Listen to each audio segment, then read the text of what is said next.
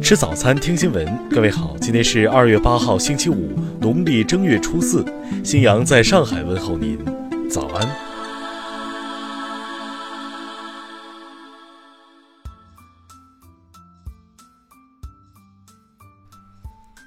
首先来关注头条消息：葛优春晚现身说法，彩排床垫是十五年前被骗一万二所买。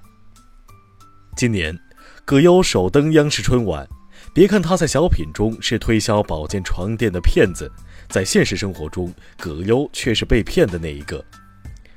十五年前，有人向葛优推销一款售价一万二的床垫，称可以治疗失眠。葛优购买后睡了一个月，发现根本没什么用，以前什么样，现在还是什么样。网友们得知此事后表示，原来明星也上当，大爷这是用受骗经历现身说法，可以说是很无私了。听新闻早餐知天下大事。春运前十七天，全国铁路、道路、水路、民航累计发送旅客十二点零四亿人次，比去年同期增长百分之零点八七。二零一八年，消费支出成为我国经济增长的第一驱动力，消费品零售总额超过三十八万亿元，贡献率达百分之七十六点二。根据香港入境处七号公布的数据，二月六号大年初二，香港高铁西九龙站及港珠澳大桥的出入境人次均创通车以来新高。二零一八年十二月下旬到二零一九年二月初，青海玉树降雪频繁，局部形成雪灾。七号，青海多部门已启动抗灾救灾工作。实体摊位加淘宝网店。这是义乌商家的标配。台湾中央社记者近日探访了义乌，并撰文感叹义乌速度。台中市文化局代理局长张大春日前表示，两岸同文同种，地缘相近，语言相通，所以推动两岸文化交流是成本最低、最能看到成效的选择。中国统计年鉴抽样调查数据显示，二零一七年。未婚人群占比达到百分之十八点六，以此粗略计算，二零一七年末中国单身人群已超过两亿人。春节期间，马英九到台湾各大庙宇发红包，向民众拜年。在六号的行程中，马英九被民众包围，现场水泄不通，场面一度险些失控。下面来关注国际方面。美国前国务卿希拉里近日批评特朗普退出中导条约的决定，称这是送给普京的礼物。当地时间七号，韩国大法院决定对正在受审的前总统朴槿惠羁押期限再次延长至四月十六号二十四点。伊朗高级官员六号表示，叙利亚是伊朗外交政策的重中之重。美国军队应该按照美国总统特朗普的计划撤离。美军方高官称，在叙利亚的极端组织伊斯兰国结构依旧完整，该组织还有领导者、战士、招募员和资源。日本首相安倍晋三七号表示，要通过日俄共同合作，找出领土问题解决之策。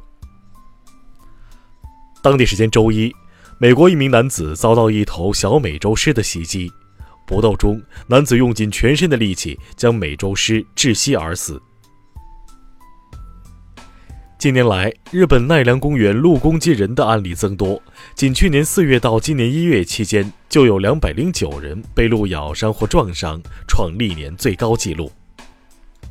一月三十号。美国国家航空航天局拍摄到了中国嫦娥四号探测器的着陆点，从图像上看，只有两个像素大小。下面来关注社会民生。经过十四个小时的不懈努力，渑池警方成功告破二六杀人案，成功抓获犯罪嫌疑人王某东。淳安男子江某某大年初一醉驾撞人后逃逸，致三名花季少女死亡。江某某因涉嫌交通肇事罪已被刑事拘留。一名小学生入住酒店时打破一个玻璃杯，主动留下三十块钱和一张留言条道歉。留言条在网络曝光后，引来众多网友点赞。节日期间，有人假冒北京市公安局官方微博名义，编造传播发生杀人碎尸案虚假信息，目前嫌疑人已被警方依法刑事拘留。春节期间，返乡私家车辆猛增，周口郸城县多路段停车位一位难求，有人直接在家门口画出了临时停车位，每辆车收费二十元。下面来关注文化体育。据记者透露，周琦已经正式决定加盟辽宁男篮，已于七号中午从休斯敦飞抵沈阳，辽宁老总亲自接机。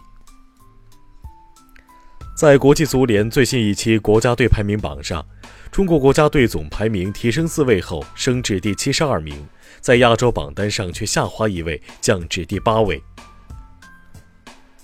纽约时报》报道称。外界对中国首部以太空为背景的大片《流浪地球》寄予厚望，认为这将标志着中国电影制作新时代的到来。数据显示，今年春晚整体美誉度达百分之九十六点九八，成为近年来观众最喜欢的春晚之一。以上就是今天新闻早餐的全部内容，请微信搜索 xwzc 零二幺。也就是新闻早餐拼音首字母再加数字零二幺。如果您觉得节目不错，请在下方拇指处为我们点赞。一日之计在于晨，新闻早餐不能少。咱们明天不见不散。